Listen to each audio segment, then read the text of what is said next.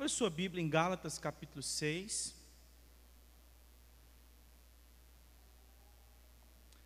Gálatas capítulo 6, versículos 1 a 10.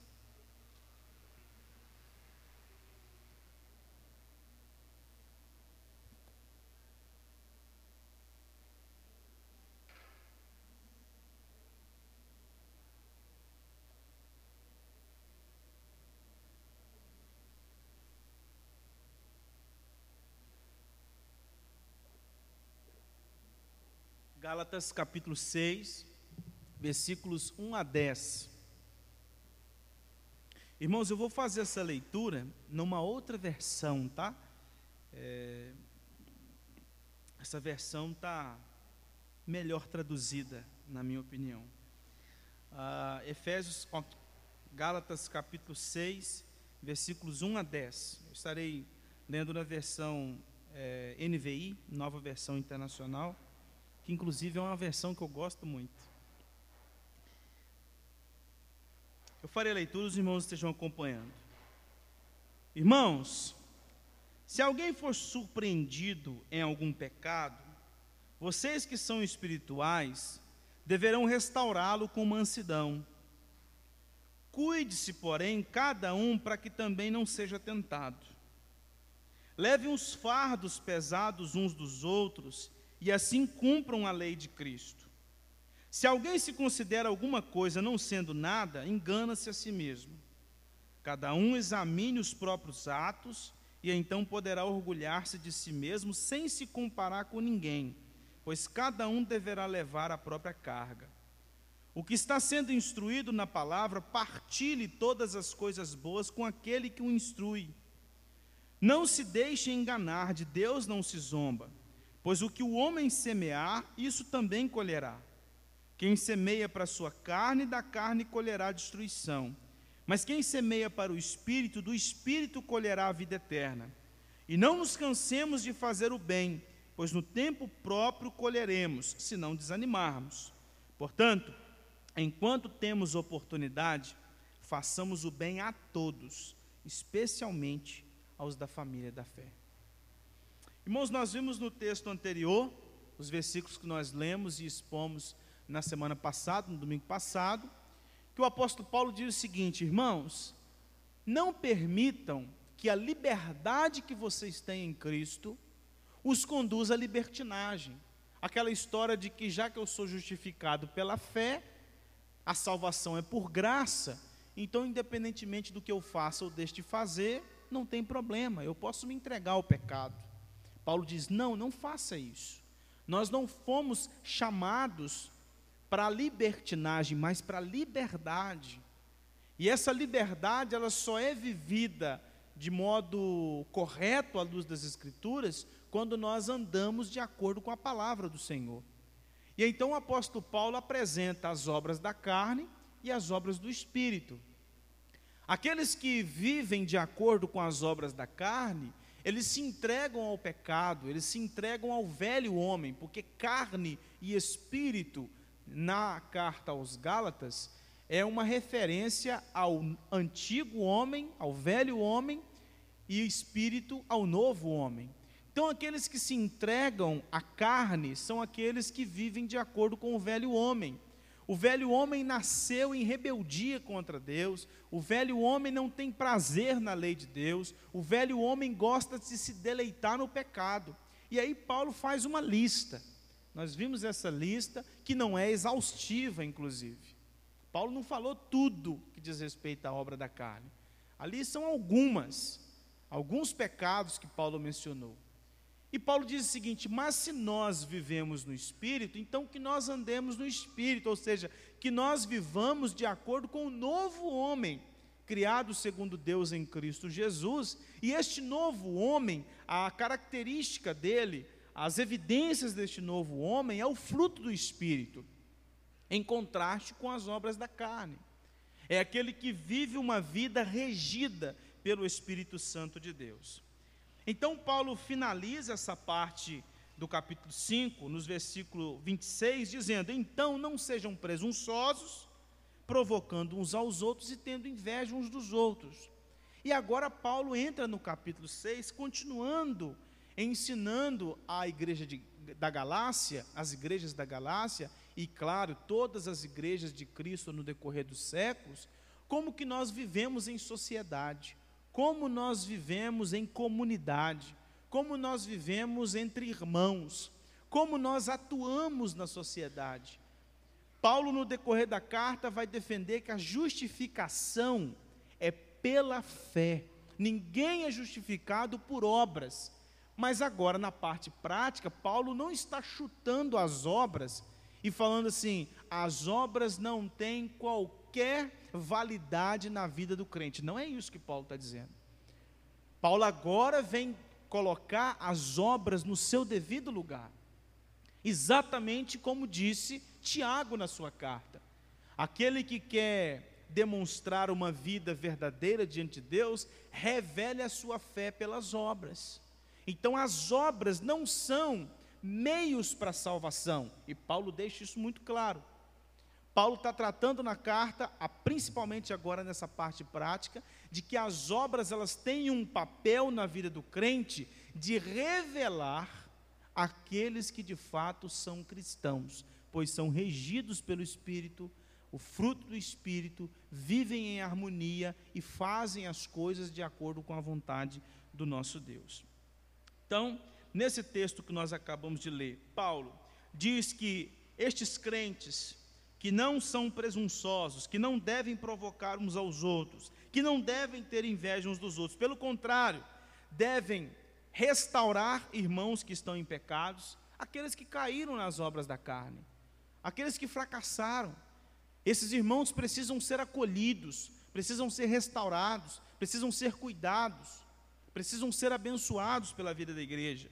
Cada um cuide dos seus próprios atos, mas que nós possamos nos auxiliar.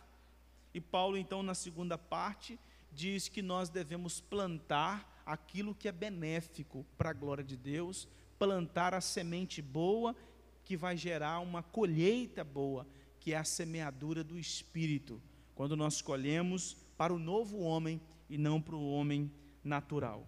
Então, o que Paulo está tratando nesses dez versículos é que nós somos chamados a cuidar uns dos outros pelo poder do Espírito Santo de Deus. E aí nós vamos dividir esse texto em duas partes. Primeira parte, os versículos 1 a 6, quando Paulo trata dessa restauração, é, restaurando um irmão faltoso. Paulo diz assim, ó, irmãos, se alguém for surpreendido em algum pecado, vocês que são espirituais deverão restaurá-lo com mansidão. Paulo aqui está ensinando o pastoreio mútuo. É bem verdade que as igrejas, as congregações, elas têm pastores. Eu gosto sempre de falar isso. Quantos pastores que a, as igrejas que pertencem à, à Igreja da Glória, contando aqui Paú, Alvorada, Marilândia e agora, a partir desse mês, é, Soteco, junto com a, com, com a Igreja da Glória, quantos pastores estas cinco igrejas, estas cinco congregações têm? Elas possuem três docentes e seis regentes, fora os em disponibilidade. Só que a gente tem aquela mentalidade popular de que quem pastoreia a igreja é pastor. Ou seja, quem pastoreia a igreja é aquela pessoa, aquele homem que teve um chamado ministerial, de que ele é o responsável por ir para um seminário, estudar quatro anos, passar por uma sabatina, ser licenciado, depois ordenado, e aí ser empossado, e aí ele é o responsável pelo pastoreio daquela igreja. É claro, isso é óbvio. Só que a Escritura nunca é, retira a responsabilidade dos crentes de se pastorearem. Nós somos chamados a pastorear uns aos outros nós somos chamados a servir uns aos outros. E Paulo aqui não está se referindo aos líderes das igrejas da Galácia. Ele está falando de modo genérico. Irmãos, Paulo não está falando aqui, eu quero chamar os presbíteros, porque tem hora que Paulo faz assim. Ele chama a atenção da liderança da igreja. Mas aqui não. Quando Paulo chama irmãos, ele está englobando todo mundo, ele está chamando todo mundo, ele está invocando todo mundo. Se alguém for surpreendido em algum pecado, vocês que são espirituais, ou seja, vocês que são cheios do Espírito Santo, vocês que estão caminhando, vocês que estão de pé, vocês que estão direcionando a vida de vocês de modo agradável e aceitável ao Senhor, vocês devem restaurá-lo com mansidão, ou seja, com brandura, como está aí na revista, atualiz, é, revista atualizada. Vocês devem restaurar esse irmão com brandura. É bem verdade que nós temos dois tipos de pessoas que estão em pecado na igreja. Tem dois tipos: tem os arrependidos e os revoltados. Os arrependidos é aquele pessoal que você tem que ir com mansidão, com brandura, com paciência, com amor, com carinho nele, porque ele está arrependido, ele está chateado, ele está chorando no banco porque ele pecou, ele está indignado com o fato de ter transgredido a lei de Deus. Ele está com aquele sentimento assim: se eu pudesse voltar atrás, eu não tinha feito. Então, esse tipo de gente, a gente trata de uma maneira, é diferente. A gente não vai chutando cachorro morto, a pessoa já está chateada. A gente não precisa chegar apontando o dedo, o que, que você fez? Não esperava mais de você?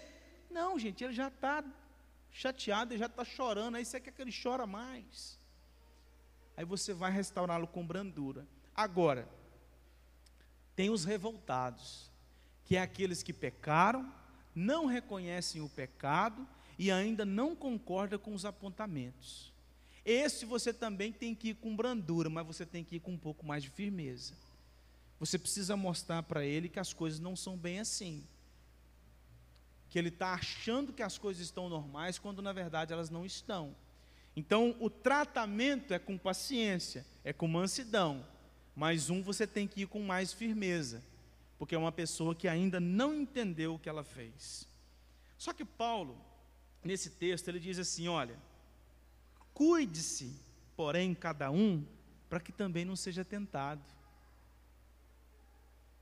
Olha aí no versículo primeiro: cuide para que não seja tentado.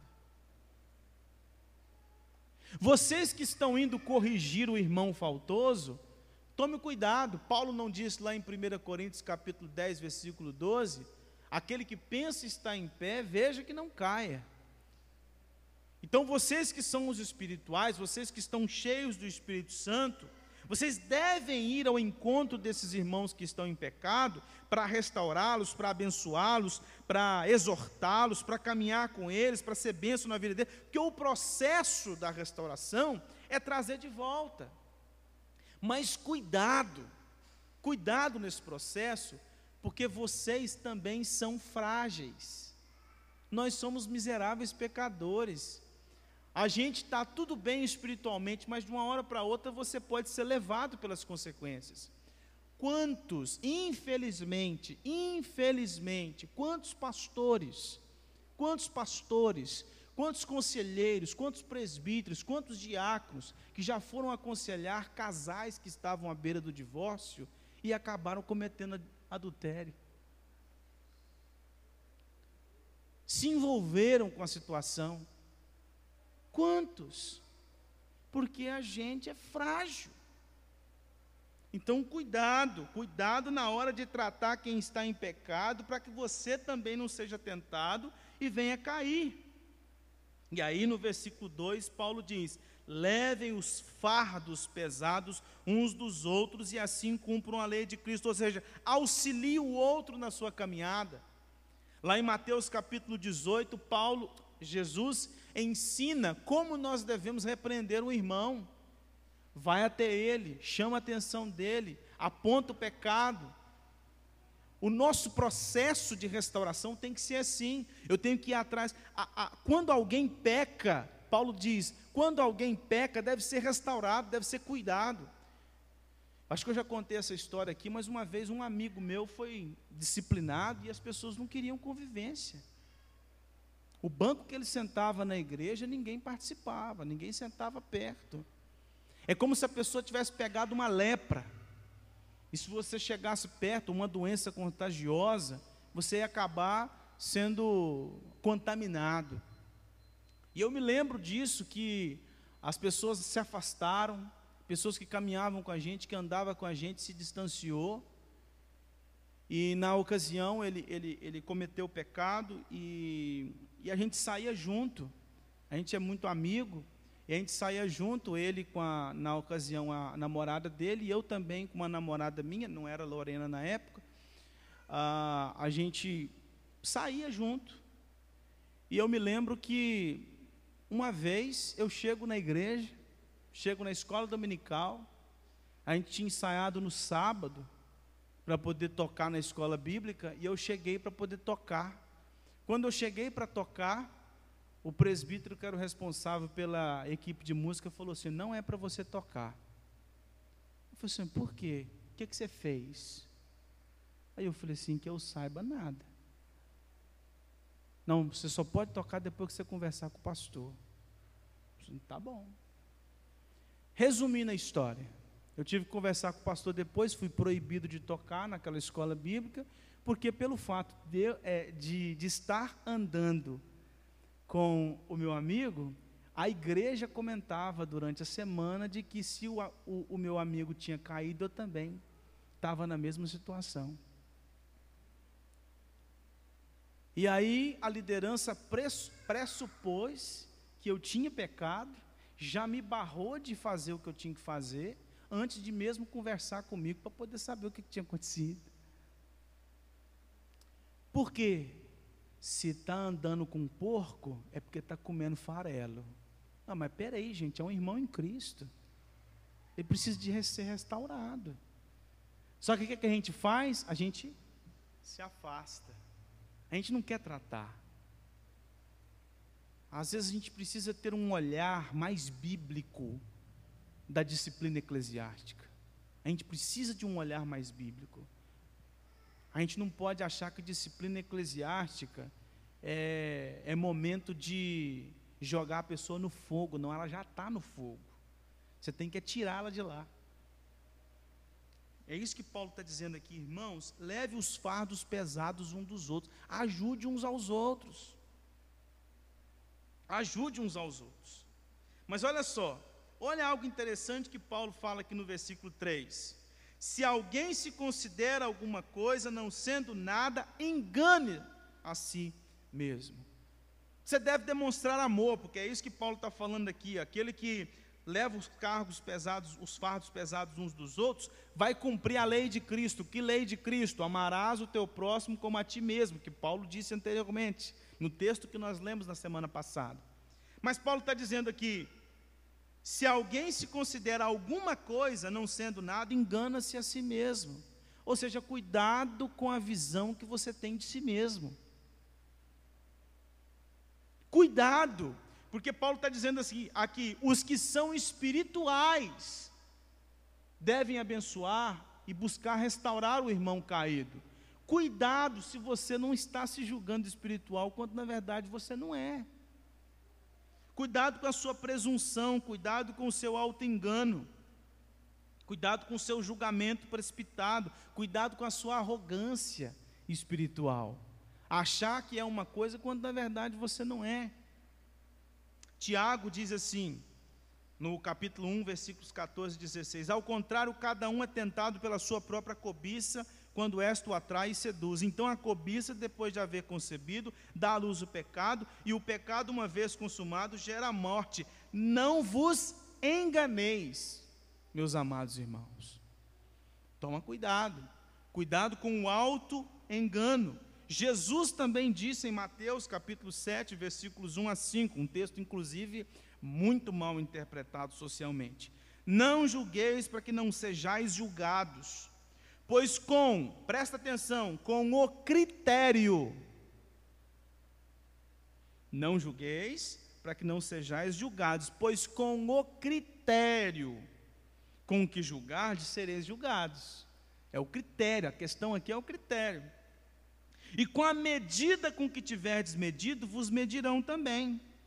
Porque vês tu o argueiro no olho de teu irmão, porém não reparas na trave que está no teu próprio?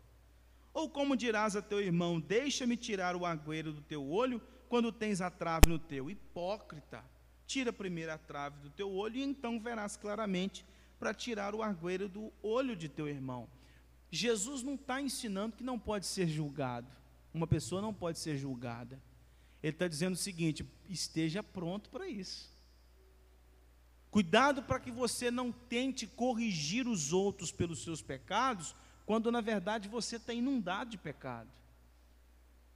Você está debaixo do pecado, vivendo em pecado, e você está usando inclusive o pecado do outro, que talvez é menor do que o seu, para ser uma moita para você esconder.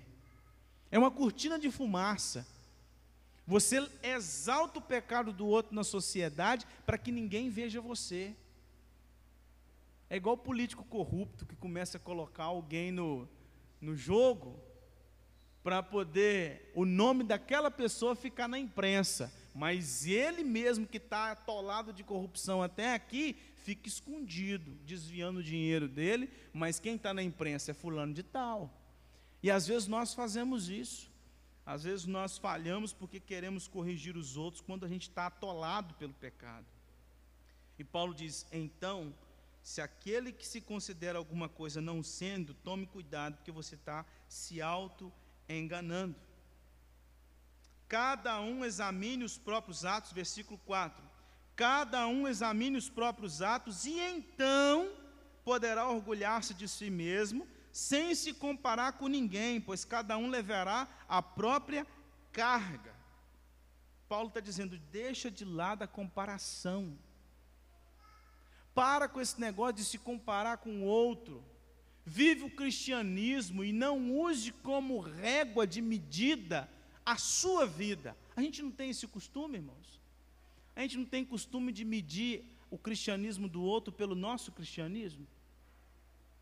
Vou dar um exemplo aqui: criação de filho. Porque se eu fosse mãe desse menino, eu fazia assim, eu faria assado, eu faria daquele outro jeito. Porque a gente acha que a nossa criação de filhos é referencial, é padrão do que é certo. Ou então, conhecimento bíblico. Eu quero que todos os membros da igreja tenham o conhecimento bíblico que eu tenho. É como se eu fosse o referencial de conhecimento bíblico. Eu quero que os membros da igreja tenham o casamento igual ao meu. Ou então, eu quero que os membros que não se envolvem com a igreja sejam envolvidos com a igreja como eu sou envolvido. Então, Paulo está dizendo aqui, gente, para de se comparar. Para com esse tipo de, de comparação. Cada um examine os próprios atos e então poderá orgulhar-se de si mesmo sem se comparar com ninguém. E aí o versículo 5 é claro: pois cada um deverá levar a própria carga. O que é que Paulo está dizendo no versículo 1? Cada um vai prestar contas do que fez ou deixou de fazer. Está em harmonia com Romanos capítulo 14, versículo 12, que é uma carta irmã da carta aos Gálatas. Paulo diz lá assim: ó, cada um de nós dará contas de si mesmo a Deus. Então, cuidado na avaliação do outro, cuidado em, no processo de restauração com outro, cuidado para não ser levado pelas comparações e assim mais atrapalhar do que auxiliar esta restauração de um irmão que caiu. É interessante porque às vezes a gente acaba fazendo esse tipo de comparação, é, se julgando sempre o lado melhor, né? Sempre julgando ser o lado melhor. Então Paulo diz: não, não se glorie, glorie-se se você está fazendo de acordo com a palavra de Deus, examine os seus próprios atos, se os seus atos estão de acordo com a palavra de Deus. Por isso que ele fala aqui, ó, examine os próprios atos e então poderá orgulhar de si mesmo. Ou seja, se os meus atos estão em harmonia com a palavra de Deus. Então a minha comparação não é com o outro, a minha comparação é com a Escritura, a minha comparação é com Cristo. Se eu estou caminhando de acordo com a palavra dele. Porque assim, preparado desta maneira, como Paulo está dizendo, eu vou estar mais capacitado para auxiliar aquele irmão que caiu, aquele irmão que está em pecado e que precisa do meu cuidado, precisa da minha, da, do meu auxílio. Porque o, o, o, o gloriar-se quando nós estamos com respaldo bíblico não é em si pecaminoso. Paulo, por exemplo, lá em Atos 23, versículo 1, ele diz assim, ó, fitando Paulo os olhos no sinédrio, disse: Varões irmãos, tenho andado diante de Deus com toda boa consciência até o dia de hoje. Tenho andado. Paulo tinha convicção de que ele andava diante de Deus. Então você avaliar os próprios atos à luz das Escrituras e ver se você está no caminho, ok. O que Paulo está confrontando aqui é quando eu defino os meus atos pelo outro ou eu defino os atos do outro pelos meus atos. Paulo diz, para com isso, não faça isso de maneira nenhuma, cada um vai dar conta de si mesmo a Deus, sejam espirituais, façam as coisas corretamente, não se deixem levar pelo pecado, porque assim preparados vocês estarão para auxiliar os, os irmãos que caíram, que pecaram. Agora no versículo 6, o apóstolo Paulo sai um pouco dessa questão relacionada à restauração, acaba sendo um, um versículo meio quebrado, e toda a igreja, todos os comentaristas é, da igreja até então foram unânimes na interpretação desse versículo. Porque Paulo diz assim: ó, o que está sendo instruído na palavra, partilhe todas as coisas boas com aquele que o instrui. E todos os comentaristas, sejam comentaristas mais próximos da revelação bíblica, como Agostinho, por exemplo, que viveu no século IV, século V, até os comentaristas atuais, sempre caminham na mesma direção. Aquele que está sendo instruído na palavra, aquele que está sendo educado, catequizado, partilhe todas as coisas boas com aquele que está catequizando. O princípio aqui é da contribuição. Homens foram chamados por Deus para pregar o Evangelho. Homens foram chamados por Deus para pastorear a igreja. Homens foram chamados por Deus para aprender as Escrituras e ensinar as Escrituras. Homens deixaram de ter uma vida profissional, talvez até melhor, eu conheci há alguns anos atrás um pastor que trabalhava, se eu não me engano, na Polícia Federal, tinha um salário incrível na Polícia Federal, abandonou a polícia para poder ser pastor, porque entendeu o chamado ministerial. Ele abriu mão de uma vida tranquila, um emprego garantido, um salário bom para poder pastorear a igreja. Então, pessoas foram chamadas para pastorear a igreja, para tirar tempo com as Escrituras. Você não faz ideia do quão cansativo, e é bom, e é um cansaço gostoso, parar para poder estudar um texto. Você parar para poder avaliar o texto, o que, que ele está falando, o que, que ele está desenhando. Você vê se aquela tradução foi melhor, se a daqui está melhor, o que, que o original falou, como é que esse texto fala. Tem uma, uma, uma interpretação popular, mas essa interpretação popular está errada, eu tenho que interpretar à luz das Escrituras. Espera aí, deixa eu ver o que, que Paulo está falando, o contexto anterior, o contexto posterior, o que, que fulano falou, o que, que fulano deixou de falar. Isso leva tempo. Então é um trabalho árduo. Paulo está dizendo assim, então Seja bênção na vida daqueles que estão instruindo vocês. Aqui é o princípio da contribuição. Uma demonstração de amar o próximo como a nós mesmos é contribuir para ele. Ele abriu mão de, um, de, de uma vida profissional para investir o tempo dele entendendo a Bíblia, para explicar a Bíblia. E quando você retém as contribuições, quando eu falo contribuição é os dízimos e ofertas, você não está demonstrando amor, para aqueles que vivem da obra. Você não está demonstrando amor por aqueles que estão fazendo de tudo pelo bem da sua alma. Você está agindo com arrogância, com presunção, Você está falhando neste mandamento de amar o próximo como a ti mesmo. Porque se você ama aquele que está te instruindo, então que você oferte para que ele tenha com o que comer, para que ele tenha com o que se vestir, para que ele tenha onde, onde morar. Então é necessário que a igreja entenda isso. Muitos no passado falharam nesse entendimento e continuam falhando.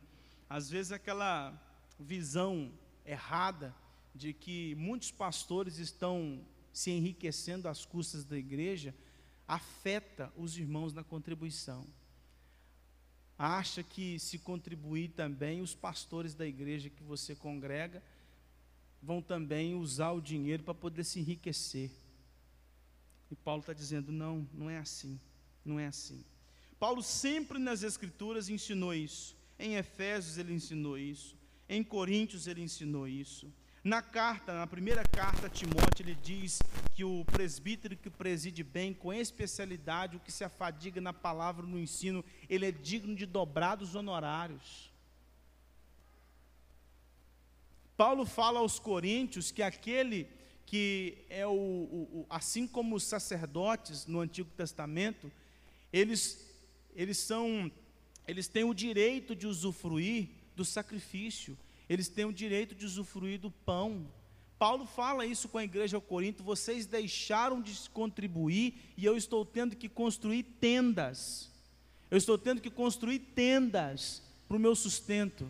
E quantos pastores, irmãos, hoje, que estão trabalhando parcialmente porque a igreja não os honra?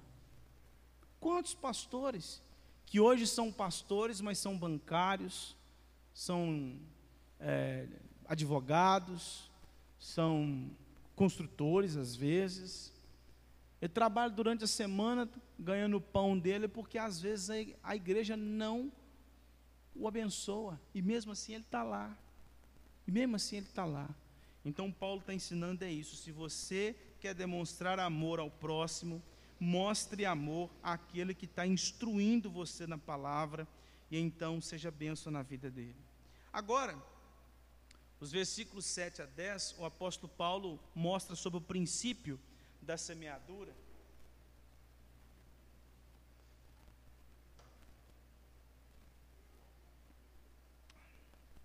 Versículo 7. Não se deixem enganar, de Deus não se zomba. Pois o que o homem semear, isso também colherá. Quem semeia para sua carne, da carne colherá destruição, mas quem semeia para o espírito, do espírito colherá a vida eterna. E não nos cansemos de fazer o bem, pois no tempo próprio colheremos, se não desanimarmos. Portanto, enquanto temos oportunidade, façamos o bem a todos, especialmente aos da família da fé. Paulo está dizendo que, cuidado, cuidado onde você está lançando a sua semente. Você não brinca com Deus. O Salmo 139 deixa isso muito claro. Aonde eu escondo? No alto? No baixo? No escuro? Não tem. O Senhor sabe de tudo, o Senhor conhece tudo. Por isso que Paulo está dizendo: de Deus não se zomba, o que o homem plantar, ele vai colher. Só que é interessante porque existe uma interpretação dessa chamada lei da semeadura, o princípio da semeadura popularmente, que ela é errada. Porque existe uma interpretação popular que eles pegam esse texto aqui, aquilo que o homem plantar, ele vai colher. Então eles entendem o seguinte: se eu for, por exemplo, um estudante dedicado, que me envolvo, estudo bastante, passo num concurso, num concurso não, numa faculdade, e faça a melhor faculdade do país, tenho as melhores notas, isso tudo indica que essa pessoa que plantou bem desse jeito vai colher bem. Lá na frente, ela vai encontrar um ótimo emprego e ela vai ser extremamente próspera financeiramente e profissionalmente. Nem sempre. Nem sempre. Às vezes as pessoas vão investir tanto tempo no estudo e às vezes depois vão trabalhar num, num, trabalho que não tem nada a ver com aquilo que ela estudou. Às vezes ela não vai ser próspera é, financeiramente e nem na sua profissão. Então esse princípio, essa lei da semeadura, de acordo com os homens, ela, ela é estranha. Porque a semeadura que Paulo está tratando aqui é a semeadura de o que? Você vai plantar para a carne ou para o espírito? É essa que é a semeadura que Paulo está tratando aqui. Veja bem, quem semeia para a sua carne, colherá destruição. Mas quem semeia para o espírito, do espírito colherá vida eterna. Ou seja, se você semear para a carne, para as obras da carne, se você se entregar ao pecado, se, vo, se você viver de acordo com as suas vontades, se você fizer aquilo que o seu coração deseja, se você se entregar ao que desagrada ao Senhor, você vai colher destruição. Não dá para poder viver uma vida desregada, bagunçada, problemática, inundada até o pescoço do pecado e achar que isso não vai voltar contra você. Você está plantando pecado, você vai colher condenação. Você está plantando miséria. E você vai colher destruição. É isso que Paulo está dizendo. Mas aquele que semeia para o Espírito, do Espírito colherá vida eterna. Aquele que vive de acordo com a palavra de Deus vai colher vida eterna. Paulo está falando aqui de perseverança.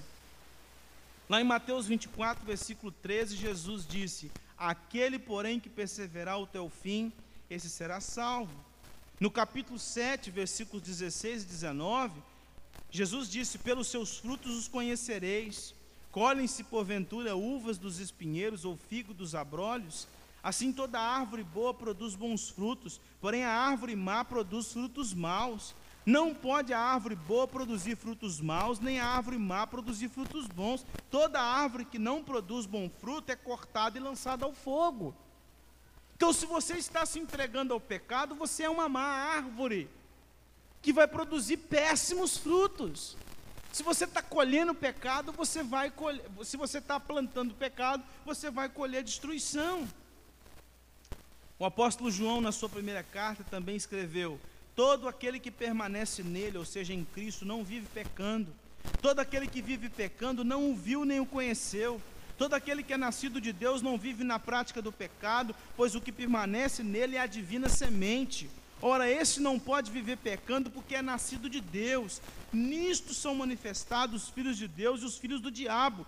Todo aquele que não pratica justiça não procede de Deus, nem aquele que não ama o seu irmão. Se você está plantando pecado, você vai colher destruição. Tiago, na sua carta, também diz: a religião pura e sem mácula para com nosso Deus e Pai é esta: visitar os órfãos e as viúvas nas suas tribulações e a si mesmo guardar-se incontaminado do mundo. Assim também a fé, se não tiver obras, por si só está morta. Mas alguém dirá: Tu tens fé e eu tenho obras. Mostra-me essa tua fé sem as obras, e eu com as obras te mostrarei a minha fé. Se você está plantando pecado, obras da carne, você vai colher destruição. Você vai colher condenação. Agora, se você plantar para o espírito, se você plantar para o velho, para o novo homem, para o nome criado o, nome, o novo homem criado em Cristo Jesus, você vai colher bênçãos.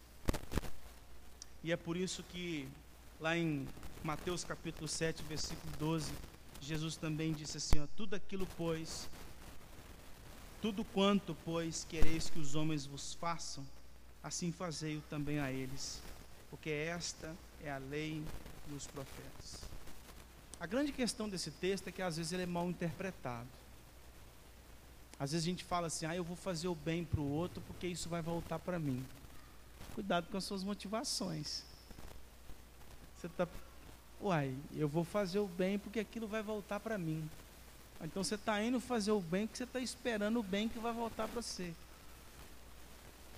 É interessante como que Jesus no seu ministério sempre tratou do problema do coração. O problema não está nos atos. Porque se ser cristão é ter uma atitude ilibada, gente, não tem cristão melhor do que fariseu.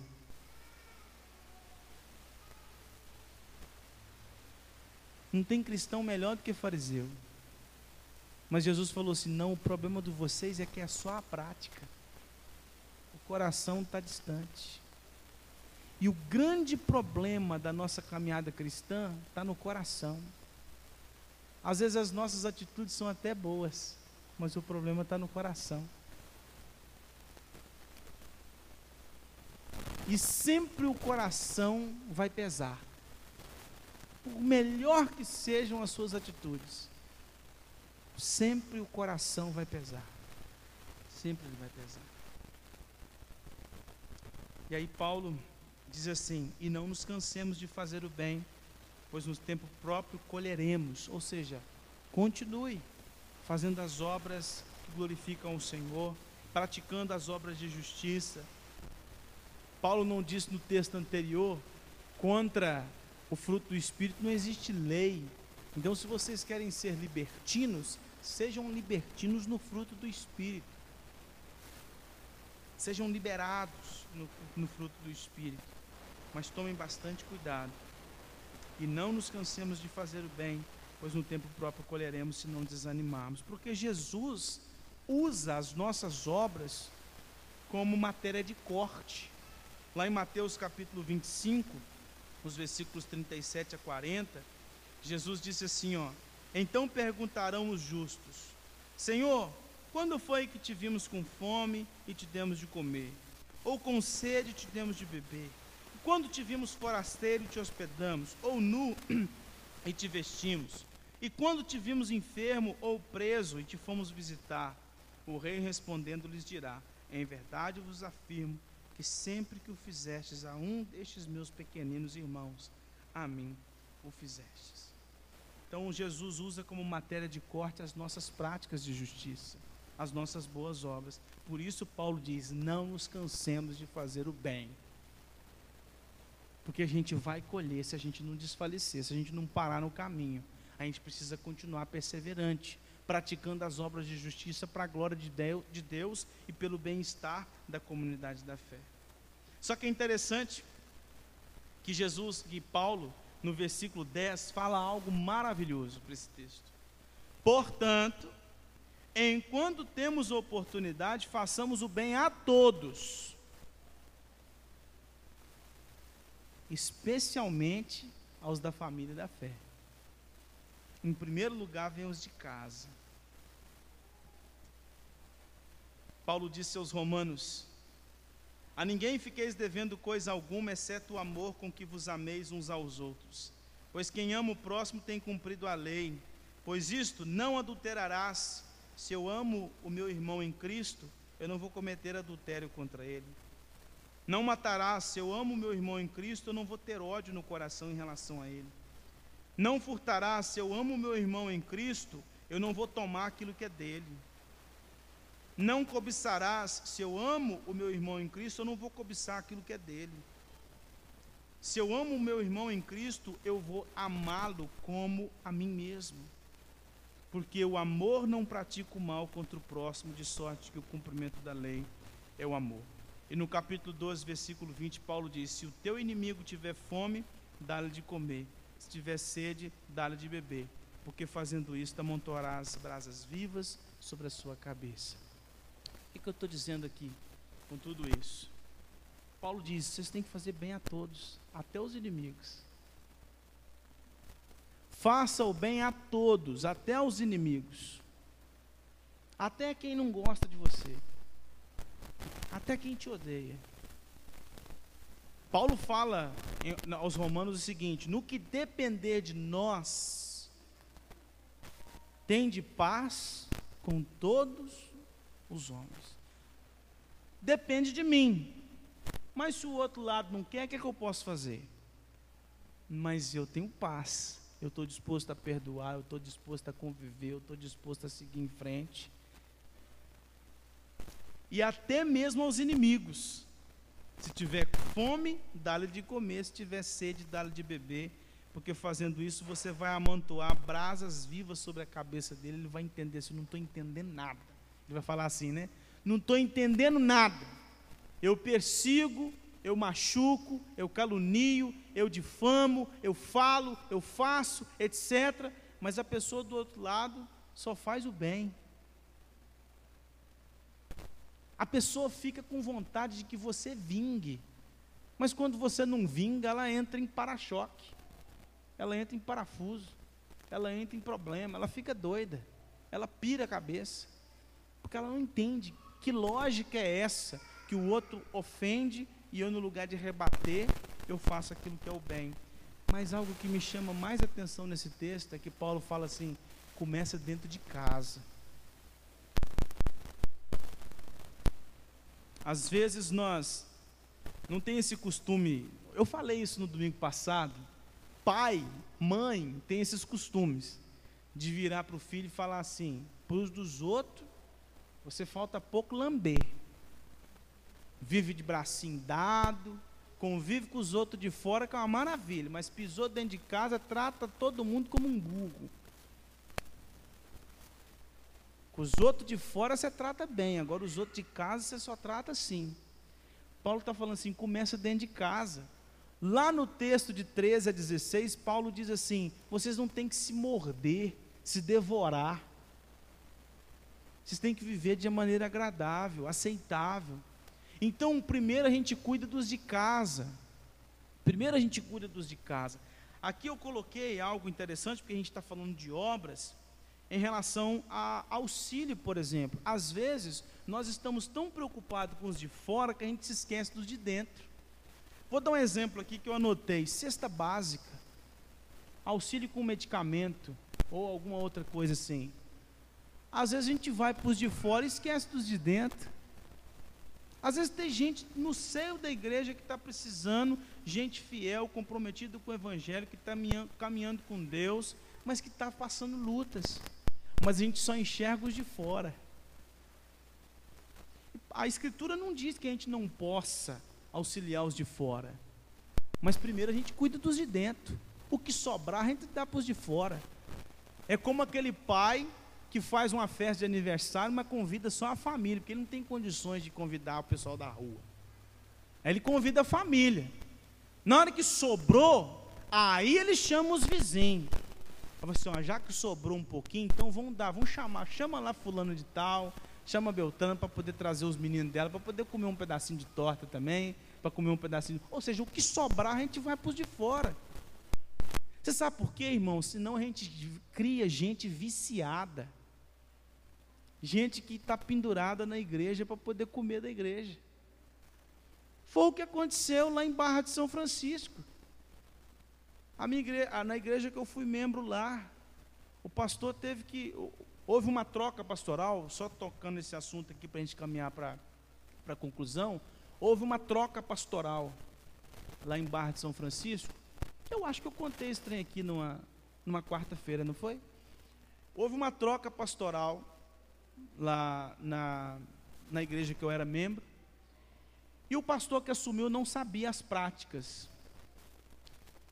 e aí, quando foi no janeiro, pastor no gabinete, ele, todos os dias ele estava no gabinete, e estava com um negócio de todo dia, duas, três vezes na semana, quatro vezes na semana, a gente chegar lá, batendo a campainha, querendo cesta.